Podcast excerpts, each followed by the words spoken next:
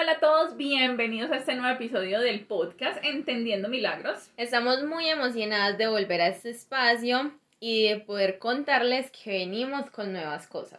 Sí, se nos ocurrió una idea, mm, pues esperamos que les guste, que les agrade bastante. A mí me conectó muchísimo y es una forma que tenemos, digamos, de, de poder contarles unas historias. Sí, en esta dinámica nosotras queremos contarles historias tanto de nuestros seguidores como de nosotras mismas y lo haremos de una forma muy particular. Comenzaremos a contar las historias como propias, aunque se pues en vamos primera persona. Ajá, y va a ser en primera persona y aunque somos dos voces, vamos a apropiarnos de del protagonista o la protagonista de la historia. Entonces, eh, pues en este caso, La historia del día de hoy es mía, de Macri, me pasó a mí. Pero igual la vamos a contar, como dice Mario, o sea, en primera persona las dos vamos a hablar de ella. La idea de que conozcan estas historias, tanto personales como de nuestros seguidores, es analizarla. Analizarla a la luz de los aprendizajes que debemos tener o que queremos que, que, que creemos podemos tener más bien a partir de esas situaciones que nos han pasado en la vida. Y que a la final esa es la misión de nosotras, tanto en Ser Milagro como en el podcast, entender toda esa, esa situación que nos está pasando como un milagro del cual podemos aprender. exactamente, queremos que en cada caso veamos ese milagro que sucedió ahí y cómo podemos entenderlo. Entonces, así que sin más, comencemos. Hay dos formas de ver la vida, Como si todo fuera un milagro, o como si nada lo fuera. Creemos firmemente que todo lo que nos rodea y que cada uno de nosotros somos el milagro que esperamos. Es por eso que este podcast está inspirado en todas aquellas realidades que nos inquietan y en los temas que sí o sí deberíamos estar hablando para entender lo que somos en este viaje terrenal. Queremos que juntos podamos conversar, aprender, transformar y, por qué no, sanar aquello que nos genera incomodidad. Nosotras somos María Cristina Duque, Y Mariana Bustamante, locas y apasionadas por vivir intensamente a conciencia, con el inmenso deseo de desarrollar en ti y en nosotras mismas la mejor versión posible. Es por eso que vamos entendiendo milagros. Bien, esta, esto que me pasó, voy a decir que le voy a cambiar un poquito los sitios, el lugar y, los nombres. Le vamos a cambiar esas, esas cosas como porque a la final hay que cuidar la integridad de las personas involucradas. Vamos a decir qué pasó en la ciudad de Barranquilla. Yo estaba en la fiesta de una amiga, en la casa de una amiga, en una fiesta más bien. Éramos, en esa casa estábamos muy poquitas personas. Estábamos disfrutando bastante la compañía, pues había licor de por medio. Yo tenía como 25 años aproximadamente en esa época. Estábamos escuchando música, bailando. Yo la verdad no soy una mujer pues que yo diga, ay, que me emborracho, que me gusta pues como que llegar hasta, el, hasta las últimas consecuencias con el licor, para nada. Pero yo sé que ese, ese día y en ese momento pues estaba un poquito prendida. En la fiesta había un chico. Ese chico pues, mm, digamos que se llamaba Pedro, pongámosle ese nombre. Yo a él ya lo conocía, pero la verdad no habíamos entablado pues como conversaciones así muy cercanas. De hecho, yo creo que ni me llamaba mucho la atención, o sea, como que sí, pero no, no era una cosa que yo diga que bruto, que me morí por él, no. El caso es que ese día en la casa de mi amiga, pues Pedro y yo empezamos a conversar mucho, eh, había un coqueteo mutuo, yo no sé si fue el trago, si fue la... No tengo ni idea, el caso es que nos empezamos a acercar y nos empezamos a besar. Se hizo un poco tarde y mis amigas y yo le dijimos a Pedro que se quedara a dormir, a dormir.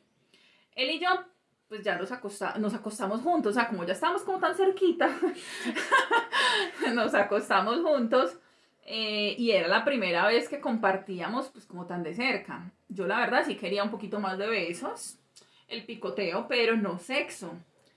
El caso es que él en la borrachera, pues, o sea, yo creo que él sí estaba más prendido que yo, la verdad no sabría decir qué tanto, pero insistió en tener sexo. Y yo pues no quería, pero ya llegué como a ese punto en el que, me que hijo de puta, ya. Accedí y pues la verdad sé que no fue muy buena gana, pasó y, y no fue muy buena gana porque fue, fue esa- ese encuentro que uno dice después al día siguiente, ay, marica, la cagué porque lo hice, como que genera muchas veces como, como sentimiento de culpa, como cargo de conciencia. Entonces, pues ya después de esa noche, eh, él y yo comenzamos a hablar, pues Pedro y yo estábamos hablando y salíamos mucho más seguido. Se puede decir que nosotros teníamos como una especie de noviazgo. Bueno, eso pensaba yo. Yo no, ya mi supernovio, qué emoción todo esto que estoy viviendo. Y pues se sentía súper espectacular.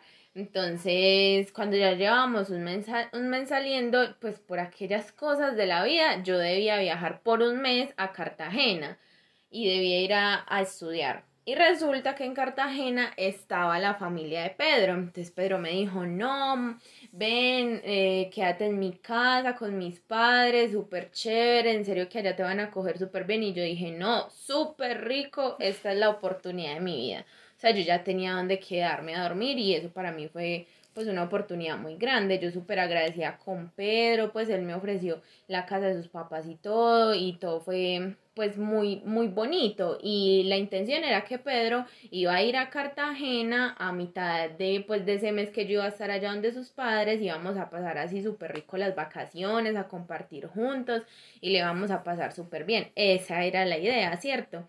El caso es que yo pues accedí a vivir con sus padres ese mes, a pasar ese tiempo y, y todo fue súper maravilloso. En serio que los papás de Pedro súper amables, me trataron como una reina, o sea, yo, yo me sentía en la casa de mis papás y yo a ellos los quiero todavía mucho. En serio que ellos marcaron mucho mi corazón, entonces yo me sentía pues demasiado bien en esa casa y yo súper emocionada porque aparte de que estaba con Pedro, pues súper bien acogida en la casa de él.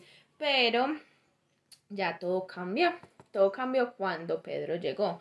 Bueno, en realidad los primeros días fueron súper bien. O sea, los primeros días, eh, pues los primeros cinco o seis días yo me sentía súper bien con él, pues todo súper bueno, pero ya después de esos días él empezó a comportarse súper extraño, pues se le notaba como que estaba incómodo conmigo ahí, como una cosa súper maluca, como el todo tenso, como si él ya no quisiera que yo estuviera eh, como al lado de él. O sea, yo me sentía una extraña como que ya no era bienvenida. Como un estorbo. Em, exacto. Y no precisamente por, como, ay, puede ser por la familia. No, era por Pedro. Porque la familia de él, súper amable, esos papás súper amorosos. Y ellos no, como no, no, porque se va a ir, quédese. Y Pedro no, súper extraño. Bueno, el caso es que ya se, se acabó ese mes que yo tuve que ir a estudiar allá y bueno, y aparte pues como como una especie de vacacioncillas porque me distraje del trabajo. Pero yo agradecí profundamente que haya ya tenido que irme de esa casa porque yo ya me sentía, mejor dicho, que yo estaba en el lugar equivocado. Yo quería salirme lo más pronto posible de ahí porque con la situación con Pedro, lo que estaba pasando, yo me sentía demasiado incómoda. Regresé a Barranquilla y él se quedó en Cartagena. Pues en teoría seguíamos siendo novios. Él se quedó en Cartagena una semana más o dos semanas más. Yo pensé que iba a seguir en contacto con él por lo mismo, porque se supone que éramos novios. Entonces, pues ya no me contestaba las llamadas, las llamadas, no me contestaba los mensajes que le escribía, él tampoco me escribía, o sea, él prácticamente como que se hubiera desaparecido, o sea, se lo tragó la tierra. Entonces, eh, pues yo estaba muy extrañada y dije, bueno, pues seguro hasta aquí llegó la relación, yo asumí que terminamos, sí, seguro me puse triste, pero no, pero no fue una cosa pues como que, ay, me morí, no, simplemente pues bueno, entendí que, que ya no quería como más nada conmigo, ¿cierto? Él luego, como a los, a los 10 días, 12 días, yo no recuerdo, él regresó a Barranquilla y volvimos a hablar, ah, no, cuando él regresó no, no hablábamos, o sea, nos veíamos en el trabajo, pero sí mucho como que nos, así como cuando uno le, le alza la cabecita al otro, pero como que no tiene nada que ver. Así pasó como una semana. Un saludo con los ojos. Eso, Entonces, así pasó como una semana o dos y al tiempo, pues como después de esa semana o dos, volvimos a hablar. Entonces, cuando volvimos a hablar, pues yo asumía que ya no éramos novios, pero volvimos a hablar como en, el, en ese tono como romántico y empezamos a salir nuevamente.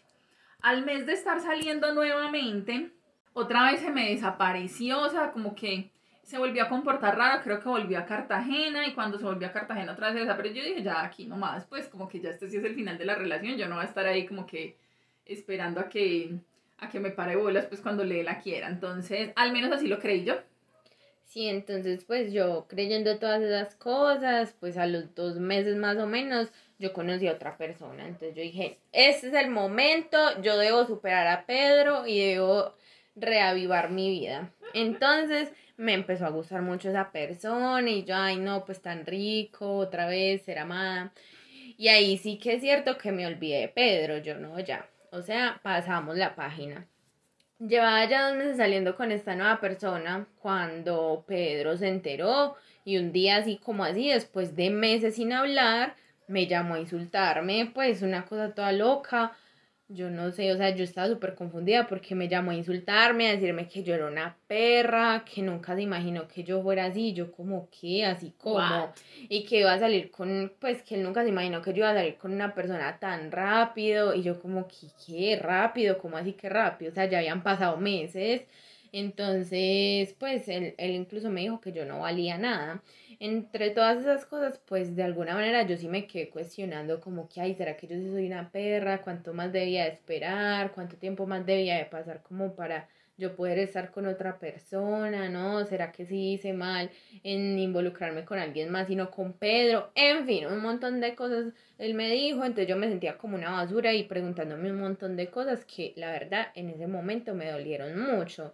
Pues yo lloré en ese momento como nunca antes lo había hecho, o sea, a mis 25 años para atrás yo nunca había llorado tanto como ese día, pues yo me deprimí mucho y me creí lo que él me dijo, me cuestioné tantas cosas como les estaba contando, pues en realidad yo sí, sí me decía como que pues a mí por qué me pasó esto, porque él fue tan desgraciado y también como pues qué clase de hombre estaba yo involucrándome ahí, entonces pues yo me decía muchas cosas a mí misma y entre esas me decía que yo era una estúpida por haberme metido con él. Pues la verdad es que esta experiencia me dolió mucho. Me hizo cuestionarme muchas cosas. Yo lloré como si se me estuviera acabando el mundo. O sea, en serio que me di mucho látigo. Quiero, yo quiero ver esta, esta, pues esta experiencia de la mejor manera, como un aprendizaje, pero la verdad a veces me cuesta ver lo bonito o lo positivo de esta historia. Ay, llegó el momento más interesante de este episodio porque ya ahora sí vamos a analizar este caso. Ya sabemos que a la final es un caso mío, pero así mismo, como te lo contamos, le podemos, podemos aquí traer casos de otros seguidores y esa es la idea, también poder analizar otros casos. De otros seguidores y también tuyos, porque si tú te animas a contarnos una historia, ya sabes que en este espacio pues no se dirán los nombres, en el momento en que nos la cuentes, pues utilizar los nombres reales y nosotros los vamos a cambiar, pero es como la intención es poder analizar lo que nos sucede y entender el milagro que hay en esa historia. Y entre todos crecer, porque pues a la final de nuestras historias de vida podemos aprender mucho. Bueno, ahora sí, Mari, llegó la parte más interesante de este episodio. Aparte de contar el chisme, pues, del principio, vamos a analizar el caso. Este caso tiene muchos, muchos, muchos elementos muy interesantes. Al principio, pues, cuando contamos la primera parte de la historia, ya empezó con error, o sea, ya empezamos ahí como a cagarla prácticamente. Sí, o sea, es como que nosotros miramos y, y pues reconocemos también en esta historia que al, pues, al protagonista, en este caso Macri, en ese momento le hubo ahí una ausencia de establecer límites y serle también fiel al, a tu intuición. O sea, poder decirle a él, hey, no, o sea, yo solamente No quiero, quiero besos, sexo, sí. exacto, solamente quiero besos, no quiero acceder al sexo y poner el límite de que no es no. Así como también hay muchas personas que se les dificulta decir sí. Y en ese momento pues tampoco seguías ahí como la intuición. Entonces, de cierta manera, la pues esta situación invita mucho a eso, a como de qué manera si esto vuelve a suceder puedes aprender a poner esos límites. Ahí, ahí nosotras, pues yo me pregunto, bueno, ¿y por qué en ese momento no pude poner esos límites? O sea, y, y, y esto que me pasó a mí le puede pasar a, a muchas otras personas en, en, diferentes momentos de su vida. ¿Por qué no pude, o por qué en ese momento no pude tomar una decisión mucho más inteligente, mucho más inteligente, eh, para no sentirme mal conmigo misma y todo eso? Claro, eso, eso tiene que ver con muchas cosas, Macri, porque cuando uno no es capaz de poner los límites de cierta forma, detrás de eso hay un miedo. Sí. Hay un miedo y hay como una capa que está, no está mostrando en realidad como esa idea de, de nosotros saber lo que queremos, ¿cierto? Entonces, está ese pensamiento del que dirán los demás, de que va a pensar él si no estoy sexualmente con él, es una persona que en estos momentos pues te gustó, y entonces no, eh, ¿qué irá a decir? No, Y además y- si yo estaba soltera y estaba queriendo de pronto tener una pareja y entonces si no accedo después se va a alejar de mí, o sea, como el miedo a que... A que- estar sola. Sí, a, estar so- a seguir sola, porque igual estaba sola. Entonces, ay, no, entonces, cuando existen esos miedos y tampoco se ha trabajado como en esa idea de yo qué quiero, qué persona o qué tipo de pareja quiero en mi vida, pues es muy fácil acceder a este tipo de situaciones. Ahí es clave eso que dices, o sea, uno, yo no tenía claro qué quería. O sea, digamos que la, el, el listado de mis negociables y no negociables en ese momento tal vez no estaban pues como, como definidos, ¿cierto? Y, y, y, todo esto opera de forma muy inconsciente. Y lo otro es efectivamente eso, o sea, me dejé llevar mucho como por, por el que dirán de, de otras cosas de una forma inconsciente. Claro, son cosas que no se han trabajado y que, bueno, entonces uno dice, ¿cómo puedo poner esos límites? Entonces hay que empezar a trabajar en el tema de la autoestima, porque también cuando suceden este tipo de cosas, pues hay mucha probabilidad de que se empiece a pensar como, ay, no, pues esta persona vio algo bonito en mí, entonces si yo no hago esto para mantenerlo contento, entonces se va a ir, entonces quién más va a ver esa, ese tipo de cosas. Y por lo general esos son comentarios que incluso llegan cuando uno quiere dejar, digamos que una relación no se quiere alejar de una persona, como, ay, no, no voy a encontrar o no voy a ser suficiente para alguien más, entonces cuando definimos y trabajamos como esos límites y esa autoestima, es más fácil llegar y decirle a una persona, hey, no, o sea, no quiero y no voy a acceder a, a, tener sexo porque no quiero en así este te momento. enojes, así se caiga el mundo, así lo que sea. Exacto, y uno también asumir esas consecuencias porque hay personas que pueden tomar los no de uno de una forma muy personal, entonces van a quedar con rabias, con Sí. rencores o cosas así, pero es mi no y se respeta.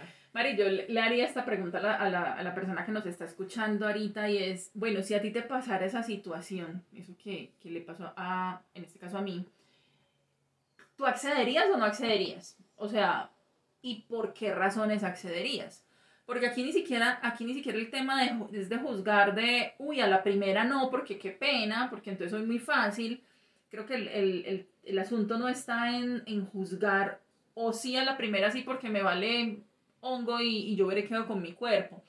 O sea, la decisión de acceder o no a tener una relación sexual en la primera vez, digamos que tengo un acercamiento con alguien, ni siquiera debería estar tomada, o sea, deberíamos ser capaces de poder analizar bien el por qué sí lo hago o por qué no. Si mis razones del sí o el no van a estar justificadas en lo que piensen los otros de mí, en la sociedad, bien sea porque, uy, ¿qué va a pensar el de mí que no lo quiero o que no me gusta?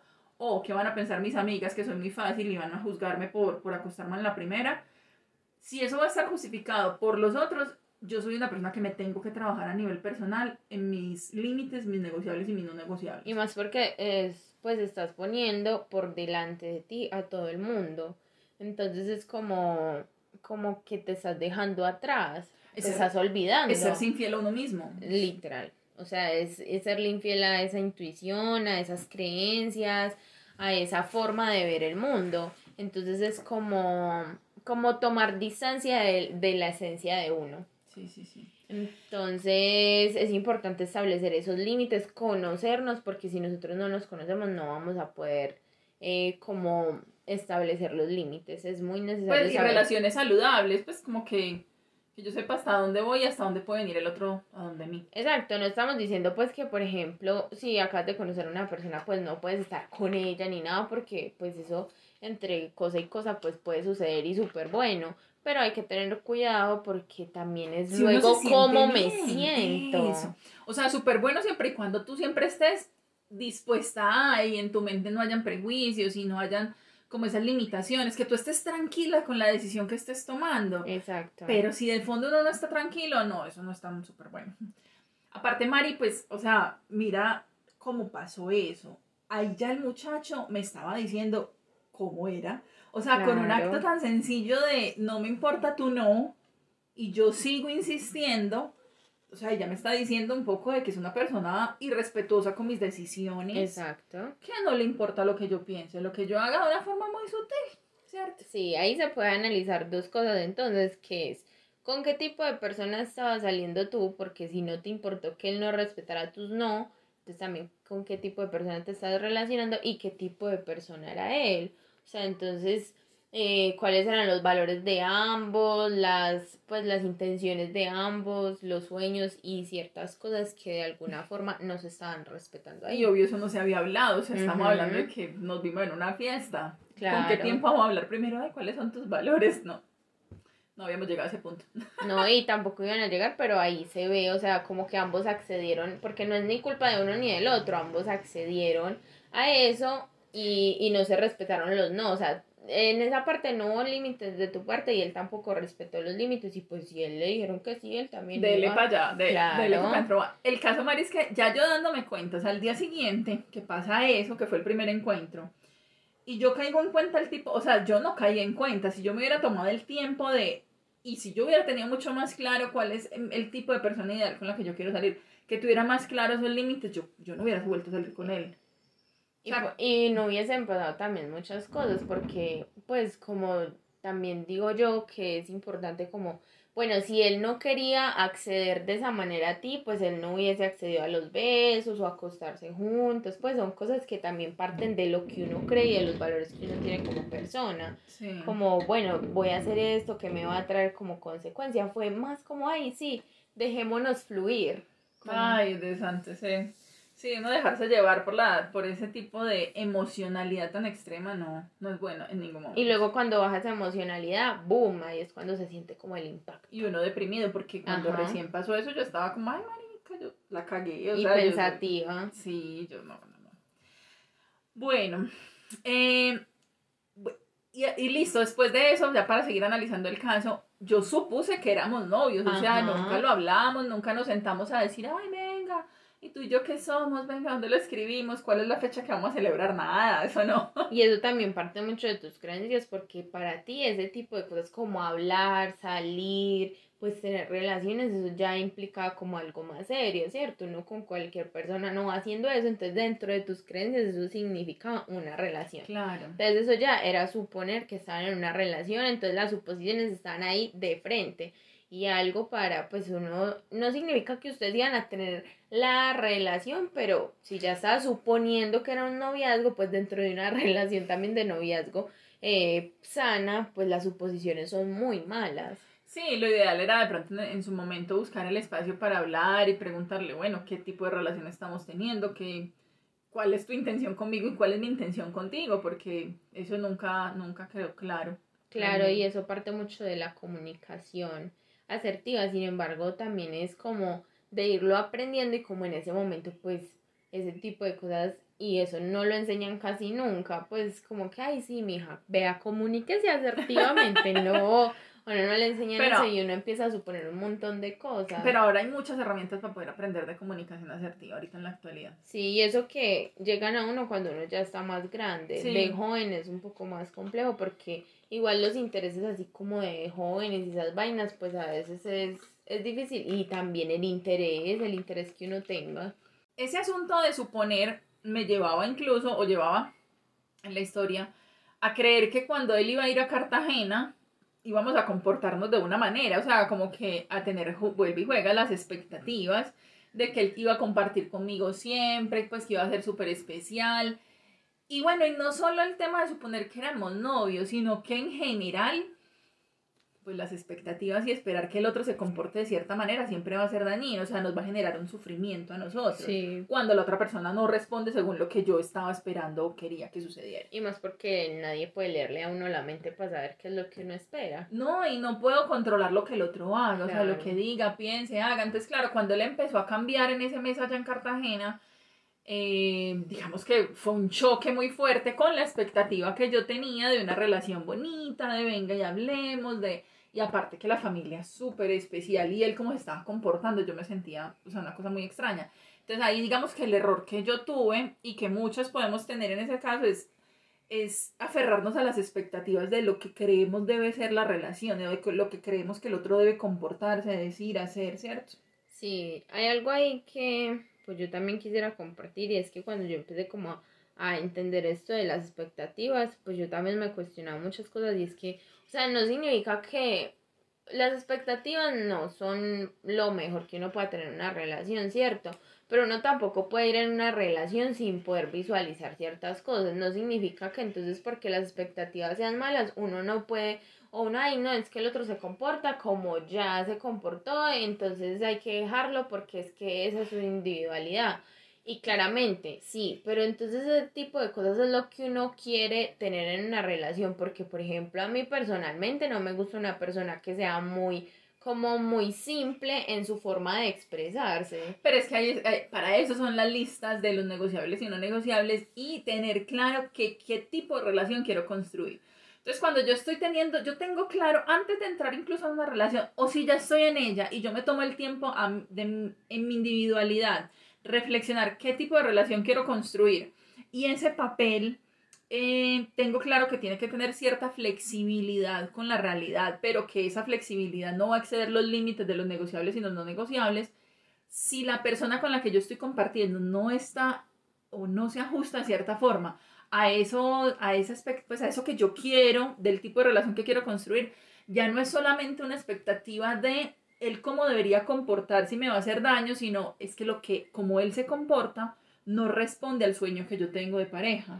Entonces ahí es a lo que yo voy, o sea, no significa que las expectativas sean malas, sino como es dependiendo del caso, porque uno debe planearse, uno debe también como de, hey, es que yo voy a construir una relación con una persona que también está en sintonía con esas ideas que yo tengo y esos valores, esos principios y ese amor. Ya todo depende de la situación, porque si es una expectativa, digamos que yo le voy a dar un regalo a una persona, entonces yo espero que no, que sea súper efusivo Ah, sí, y que todo eso, esa expectativa va a dañar cosas en uno y pues puede que no se dé de esa manera. Claro. Es en ese tipo de situaciones en que yo digo, claramente las expectativas son malas. Y por ejemplo, mira, en este caso, en el, en el caso de tuyo, es que tú tenías una expectativa de pasarla súper bien. Sin embargo, acá yo digo, listo. También ahí va mal por la suposición de que eran novios, porque Sí. él no iba con la misma idea. Pero en el caso de que hubiesen sido novios, pues uno que más espera pasar bien con el novio, no. Sí, claro. Entonces es como hacer una, es una delgada línea, Ay, porque, sí. o sea, es, es duro a veces diferenciarlo, pero uno sí tiene esas ideas, o sea, no vas a esperar pasarla súper mal con tu novia en vacaciones. Entonces la expectativa ahí es como que listo, estoy con una persona que quiero, voy a pasar bien. La otra expectativa es que, sino que esta expectativa sí se liga mucho a esa suposición de haber sido novios cuando no lo eran. No, y aparte pone en la historia, lo pone a uno en una situación muy vulnerable porque estoy en una casa que no es mía, en un territorio, en un terreno que no es mío, o sea, como que entre comillas me toca aguantarme, así yo no esté contenta. Qué fuerte. Ay, sí.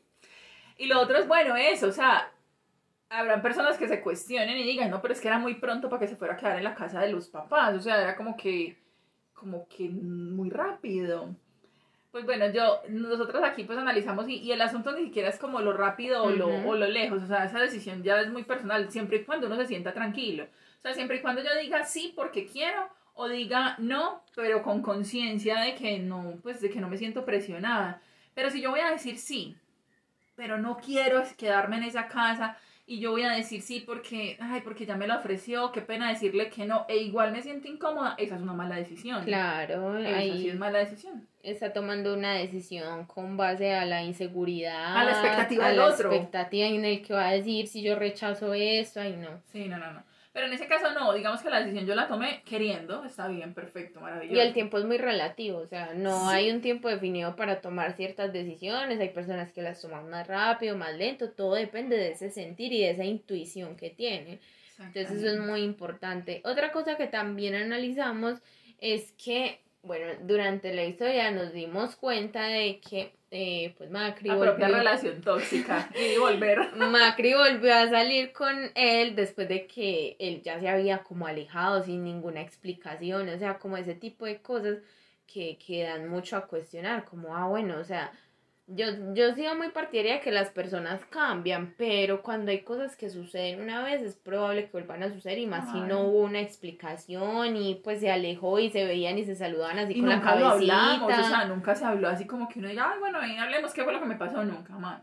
no, o sea, no se arregló el rollo ahí. No. Entonces eso también es algo que, que se puede analizar, como cuáles son ahí esos límites, cuáles son los miedos, los miedos con los que te estabas enfrentando en ese momento, digamos que, ah, ah, bueno, me, se volvió a fijar en mí, la alimentación también al ego, se volvió a fijar en mí, que no, le Me gusto, extraña. me ex- claro, me extraña, le hago falta. Mm. Entonces, eso, por eso es que se accede a volver con ese tipo de personas que en realidad quitan la tranquilidad. ¿Sabes qué, Mari? También, ¿qué pasaba? En esa edad que yo tenía, en ese momento, digamos como que estaba un poquito presionada a nivel personal por la expectativa mía personal de que ya debía empezar a tener una pareja a largo plazo. Entonces yo quería que la próxima pareja que tuviera era con quien pudiera yo construir una posible relación de pareja a largo plazo, un posible matrimonio, los hijos, la, la familia feliz. Entonces, claro, en ese punto, Como ese ideal de total, de, familia. de a esta edad ya tengo que estar casada. Entonces, y, y yo creo que muchas personas tienen esa presión social todavía, como que "Ay, yo quiero casarme a tal edad, cuando... Y eso nos lleva muchas veces a tomar decisiones muy erradas. Pues, Sí, apresuradas. Total, total. Como, ay no, alguien se llegó, me ofreció un poquito de cariño, aquí es, aquí Me es. quedo con esa migaja. Ajá, no es- y no nos creemos merecedores de, de más y nos conformamos con cualquier cosa, solo ir por la vida a mil por kilómetro. Entonces me daba miedo eso, o sea, ahí juega el miedo a las personas que tal vez estén viviendo una situación similar, de ir y volver, o sea, cuando eh, esta relación, esas relaciones que uno llama tóxicas, de terminan, vuelve, terminan, vuelve, eso fue algo similar a lo que me pasó. Entonces uno vuelve que porque, ay, entonces ¿quién más me va a querer como él?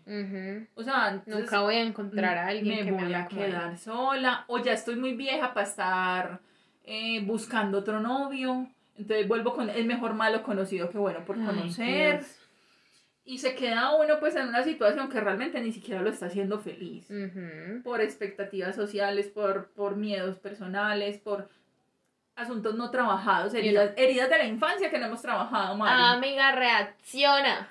Total. Bueno, y ahora conociendo ese tema de las heridas de la infancia, hombre, una propia herida de abandono que yo tengo que no quiero que nadie me deje. Ajá. Pues, eh, y eso hace que uno se apegue a relaciones y que uno quiera que el otro siempre esté bien con uno para que nunca se vaya.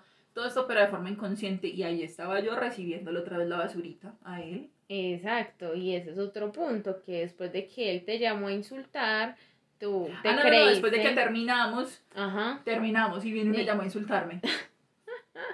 Y, lo, y pues ahí Y también habían asuntos de que ya el amor propio tuyo también ahí decayó, el autoestima, como ese au- en la autoconfianza se debilitó porque igual cuando él te llamó, te insultó, tú también dentro de tantas cosas te creías lo que él te está diciendo. que yo ni siquiera creo que se haya caído, es que yo creo que yo no tenía.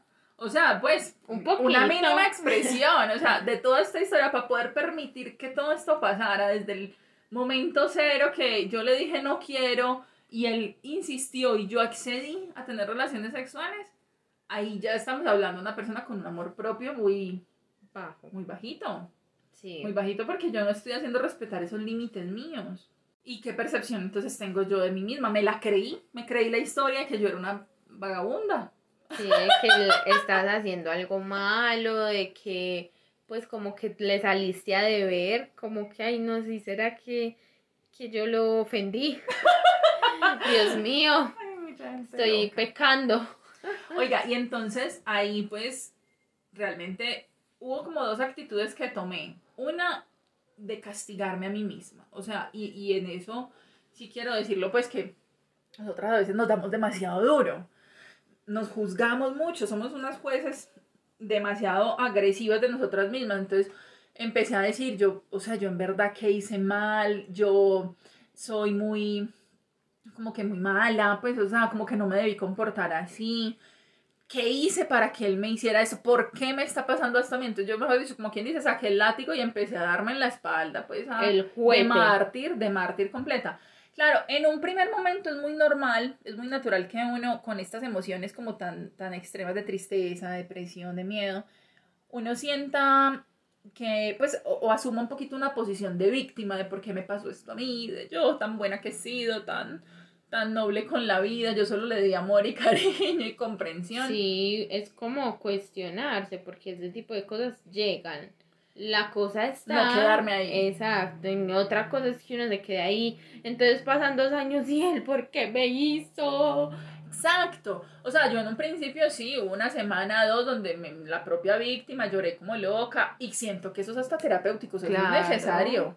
Es necesario no descargar todo eso para después para, pararme de una, desde un punto de vista diferente y bueno, ¿y yo qué voy a hacer con eso? Él es así como es, la historia me pasó así como es. ¿En verdad yo me voy a creer que soy una perra? O sea, eso en verdad me lo voy a comprar, yo en verdad voy a creerme eso para mí. o simplemente él es el que está haciendo un juicio que está hablando más de él que de mí. Y esa relación vino a enseñarte mucho, Mari, porque las relaciones son el reflejo de lo que nosotros somos. Entonces, Total. si estabas con una persona que te trataba mal, era porque de cierta manera tú no te estabas tratando bien. Te estabas también tratando mal. Si estás una persona que no te da como ese punto o como ese, como listo, María Cristina, mi pareja, y eso es porque tú tampoco te estás dando tu lugar. Entonces es como analizar también de qué manera nos está tratando el otro y, y verlo en nosotros. Así nos estamos tratando también nosotros y entender que sí, o sea, la otra persona siempre viene a enseñarnos algo. Siempre, siempre, siempre. Por más bonita o difícil que sea la relación, siempre es un aprendizaje. Mm, definitivamente lo que dices es cierto. Todas las relaciones que tenemos vienen a mostrarnos algo que nosotros tenemos que trabajar en nosotros mismos. Y a la final esa es la forma de poder empezar a asumir, a poder crecer a partir de una historia dolorosa. Todas, todas las historias vienen a contarnos algo. Hay como tres cositas que, digamos que si esta historia pues ya fue hace varios años, pero hay muchas personas que nos pueden estar pasando cosas similares. O tú que estás escuchando esto puedes estar viviendo algo similar o conoces de alguien que ha vivido algo similar. Hay tres asuntos claves que podemos empezar a hacer para, para salir de esa posición de víctima y empezar a entender esa historia desde el, desde el crecimiento, desde un punto de vista más espiritual. Una, y esto es clave para todo en la vida, Mari, aceptando. O sea, aceptando que hay cosas que ya pasaron y que yo no puedo cambiar. O sea, yo ya no, no vale de nada decir, ay, tan boba yo que me metí con él, porque el tiempo no lo voy a echar para atrás, ni tengo la, la, la facilidad de, de deshacer esa parte de mi historia. Entonces, aceptar que así fue, así lo viví. Y aprender a, a, a seguir la intuición, Mari, porque también si uno se siente incómodo en ciertos lugares, ciertas, con ciertas personas, uno debe seguir esa intuición, como, hey, pues por acá con no mi es, esencia, con mi ser. exacto, porque es necesario, o sea, entender que ese tipo de, de comportamientos y también poder definir lo que las personas eh, nos están dando o lo que queremos también recibir, porque es que uno debe creerse merecedor del amor, pues eso también nos ayuda mucho como a, a definir lo, la compañía que queremos en nuestra vida, sea de un amigo, sea de un amante, de un compañero, porque hay personas también que van a ser pasajeras en nuestra vida, pero también es importante poner esos límites a esas Sí, total, personas. total. Entonces, bueno, muy bien. Aceptando primero, pues que todo llega a enseñarme algo y aceptando que en ese momento la decisión que tomé era la mejor, aunque uno después diga tan pendeja que fui. Porque era la mejor, porque pues obviamente tenía un nivel de conciencia diferente, porque a partir de la experiencia vamos aprendiendo, porque eso que, eso que es básicamente es mirarnos con compasión, es entender que estamos en un proceso evolutivo todos los días y que las decisiones que tomamos hoy son completamente diferentes a las que tomamos hace 5 o 10 años atrás. Y las que vamos a tomar dentro de 5 o 10 años adelante van a ser diferentes a las de hoy porque van a haber otras experiencias y otros aprendizajes. Y para poder aceptar eso, pues hay que empezar a trabajar mucho como en la, en la conciencia, pues en, en, en ser muy observadores de nuestras propias decisiones, de nuestras propias acciones, de las personas y de las energías con las que nos juntamos, a todas las personas que nos rodean nos traen un, una vibración energética, una conexión, ahí es muy clave lo que tú dices, seguir nuestra intuición con esa conexión energética. Si yo no me siento cómoda con alguien, conectarme conmigo misma, entender el por qué o el para qué no me siento cómoda con esa persona y si es necesario alejarme, porque no todo lo tengo que tolerar, no todo lo tengo que aguantar. La persona puede ser como es, yo le respeto, le, le eh, comprendo la situación, pero no por eso estoy destinada a aguantarme todo lo que el otro haga, todo lo que el otro diga, simplemente porque le dé la gana, porque ese es él. Exactamente, o sea, sí, eso me parece muy clave, y más porque hay, un, hay dichos y construcciones sociales que es como, no, es que con el amor todo se cambia, No. no, sé qué, y pues hay cosas que uno dice, es que yo no merezco eso, o sea, yo no tengo por qué soportarme este tipo de comportamientos, sencillamente no los voy a soportar. Ojalá lo los- cambie la persona, pero no, no Exacto. sabe si uno va a ser el que va a estar Al esperando. principio se conversa, Mm. listo, mira, pasa esto, esto y esto, la otra persona ya mira cómo lo toma, porque eso tampoco es responsabilidad de uno, es responsabilidad de uno, uno como lo comunica, más no como la otra persona lo recibe. Y ya a partir de eso, eh, ver y ser muy observador para poder tomar una decisión. Total y completamente. Bueno, Mari, ese es el análisis que teníamos de este caso, de esta historia, que yo creo que puede ser, que muchas personas se pueden sentir identificadas, o con toda la historia, o con partes de la historia, porque siento que son cosas que, que pueden pasarnos en nuestra cotidianidad. Desde aquí, desde Ser Milagro, siempre vamos a compartir cosas con ustedes, con la intención de que se lleven lo mejor, que se lleven lo que para ustedes les sirve, de que esto pueda ser como una ayuda importante en su crecimiento personal, eh, para que puedan asumir cada uno de los roles que como seres humanos tenemos en nuestra vida. Mari, al principio decíamos que vamos a buscar el milagro en cada historia. El milagro está en que nosotros mismos empecemos a asumir esa historia desde un punto de vista más consciente. Como les decía en esos últimos tres pasitos, aceptando, haciendo conciencia, mirándonos con compasión, em, como te digo, como analizando y siendo muy observadores de nuestra propia historia. El milagro está en que tú, tu historia y tu experiencia eh, te sirva como trampolín para seguir creciendo. Exactamente. y eso somos, o sea, el, el mensaje también y el milagro está en que debemos mirarnos primero a nosotros, o sea, nuestros sentires, nuestras emociones, nuestros pensamientos y no darnos como, como la segunda opción de todo, siempre ponernos por enfrente para poder tomar esas decisiones. Muy bien. Muchas gracias por estar acá escuchando este episodio y nos vemos una próxima semana. Esperamos que les haya gustado y nos vemos pronto. Chao, chao.